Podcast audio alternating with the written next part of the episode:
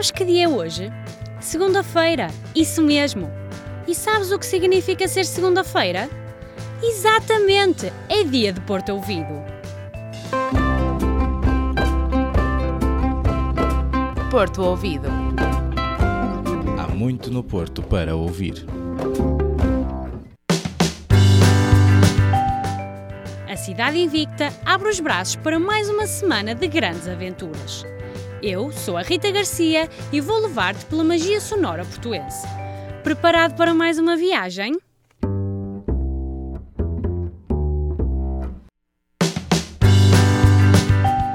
Em 1823 nasce o rei, mas só em 1963 é que chega ao Centro Universitário Desportivo do Porto. A Catarina Vasconcelos, a Rita Duarte, a Maria João e a Selma Silva dão a conhecer o futebol americano com sotaque portuense. Vais mesmo querer ficar fora de jogo?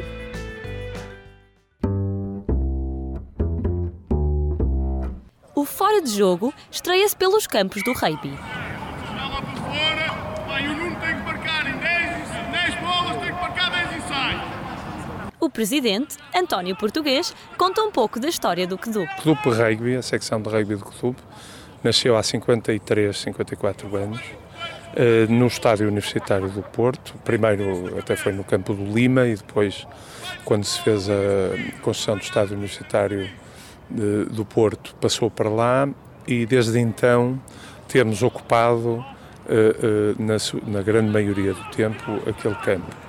As luzes dos holofotes iluminam o futebol e deixam o rugby para segundo plano. O modo rugby é uma modalidade esquecida no Porto, por responsabilidade eventualmente nossa, que não soubemos durante os últimos anos divulgá-la de uma forma mais objetiva e o que se passa é que o Grande Porto é uma área claramente dominada pelo futebol, eh, onde o rugby tem muito pouca eh, eh, margem de manobra. Apesar de vários contratempos, o Quedup já conta com algumas vitórias. Pelos que tínhamos alcançado duas taças de Portugal, uma, um campeonato nacional também da divisão de cima, em que sénior, em que acabámos ex aequo com o direito, eh, até há dois anos atrás tínhamos ganho os últimos cinco anos consecutivos.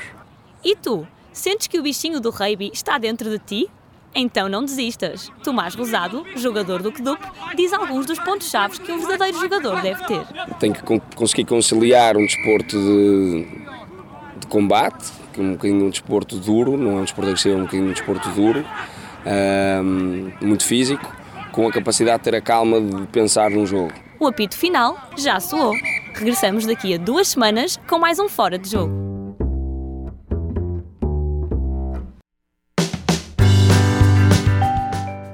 Os vintage são a prova de que a música pode mudar o mundo porque pode mudar as pessoas. A música é mais do que um hobby, é uma forma de escape. A Joana Patrocínio, a Rita Marques, a Tatiana Lima e a Isabel Fernandes provam que as notas musicais são mesmo um amor intemporal. Em mais, um música à moda do Porto. No Música à Moda do Porto, damos a conhecer uma banda portuense, os Vintage. Quem nos fala é António Vasques, de 49 anos. É economista, mas não deixa a paixão pela música escapar.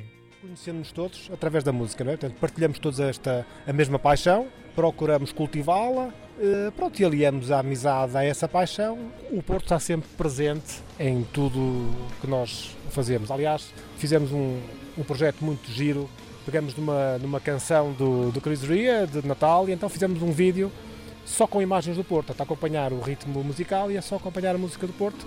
A banda Vintage é formada por António Vasques e mais três músicos, que se mantêm desde o início do projeto. Tenho o Marco Lameiras, que toca guitarra, eh, solo, o Orlando Oliveira, que toca baixo e que também canta, eh, o Rui Morgado, que é o baterista e percussionista.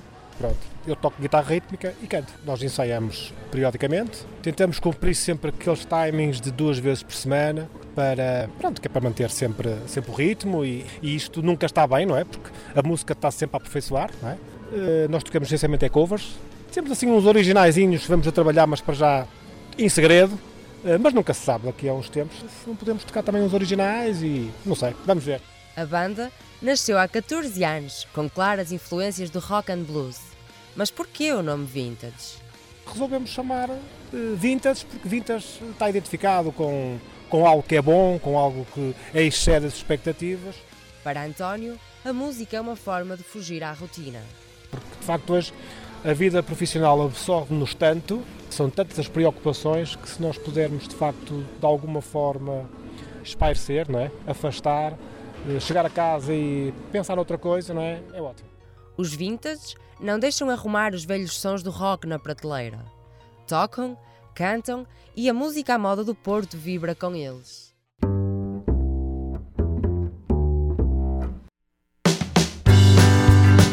Há um lugar onde podes ouvir o mundo através dos outros. Se tens alma de viajante e gostas de novas experiências, o ponto de encontro é o Café Europa. Faz as malas e entra no intercâmbio. O André Ferrão, a Susana Martinho e o Gonçalo Inácio estão com a Thaís Pedroso. A Thaís tem 20 anos, vem do Rio de Janeiro e conta o que acha do Porto. Não é assim, Susana?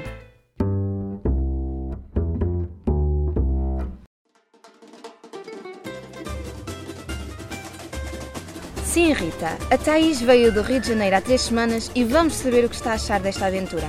Diz-me, Thaís, porquê é que vieste para o Porto? Porque eu sempre ouvi falar muito bem da cidade, como uma das cidades mais lindas da Europa e eu sempre ouvi falar muito bem de Portugal, gosto muito do país, então foi unir essas duas coisas.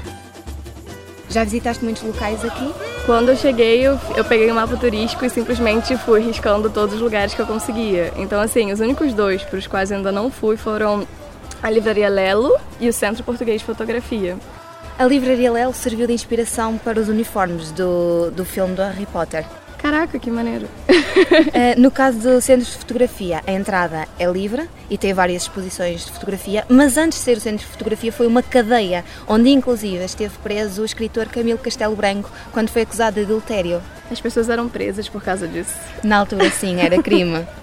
No Brasil também tens destas situações? Tem, tem alguns escritores que foram presos em antigos, por exemplo, centros de hum, psiquiatria. A minha faculdade, o FRJ de comunicação, ela era um antigo palácio e antes disso foi um centro para pessoas loucas, por assim dizer. Um. Esqueci o nome, gente. Diz-me, quando é que tencionas partir? Eu, eu pretendo ficar aqui, obviamente, até o período acabar, então até janeiro, e depois a minha ideia é fazer um tour pela Europa, fazer um mochilão. Obrigada. De nada. o Café Europa fica por aqui. Esperamos que tenham gostado e devolvo-te a emissão, Rita.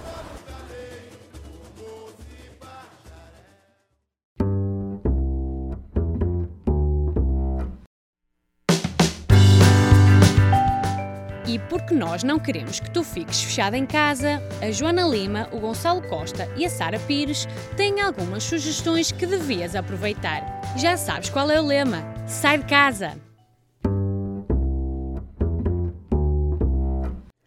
Outono já chegou, mas o sol veio para ficar. Como não podia faltar, o Porto Ouvido dá-te as melhores razões para aproveitares a semana. Marionetas de várias espécies, objetos e formas que se deixam animar são os protagonistas desta festa. Com espetáculos e workshops espalhados pela cidade, o Festival Internacional de Marionetas não quer deixar ninguém de fora. Começa já na sexta-feira. Esmeralda Bartolomeu é uma dona de casa que vive no seio de uma família um tanto louca e disfuncional. A peça Mais Respeito que Sou Tua Mãe está em cena no Teatro Sá da Bandeira. As sessões são às 21h30 de quinta a sábado e às 16h30 aos domingos. Compra já o teu bilhete por 16 euros. Peregrinar é percorrer um caminho para encontrar algo. Foi o que Dulce Pontes fez nos últimos 5 anos. A artista vai apresentar o novo álbum Peregrinação na quarta-feira no Coliseu do Porto às 9h30. O preço dos bilhetes varia entre os 15 e os 30 euros. E porque rir é o melhor remédio, visita o Festival Internacional de Teatro Cómico da Maia. De 6 a 15 de outubro podes assistir a 31 espetáculos e saltar umas boas gargalhadas. Vais querer perder? Como já não tens desculpa para ficar em casa. Da nossa parte, já sabes, conta sempre com as melhores sugestões.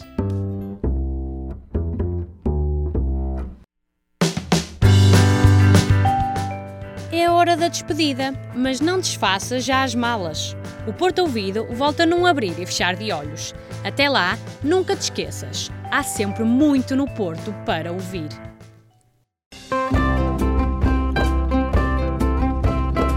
Porto Ouvido.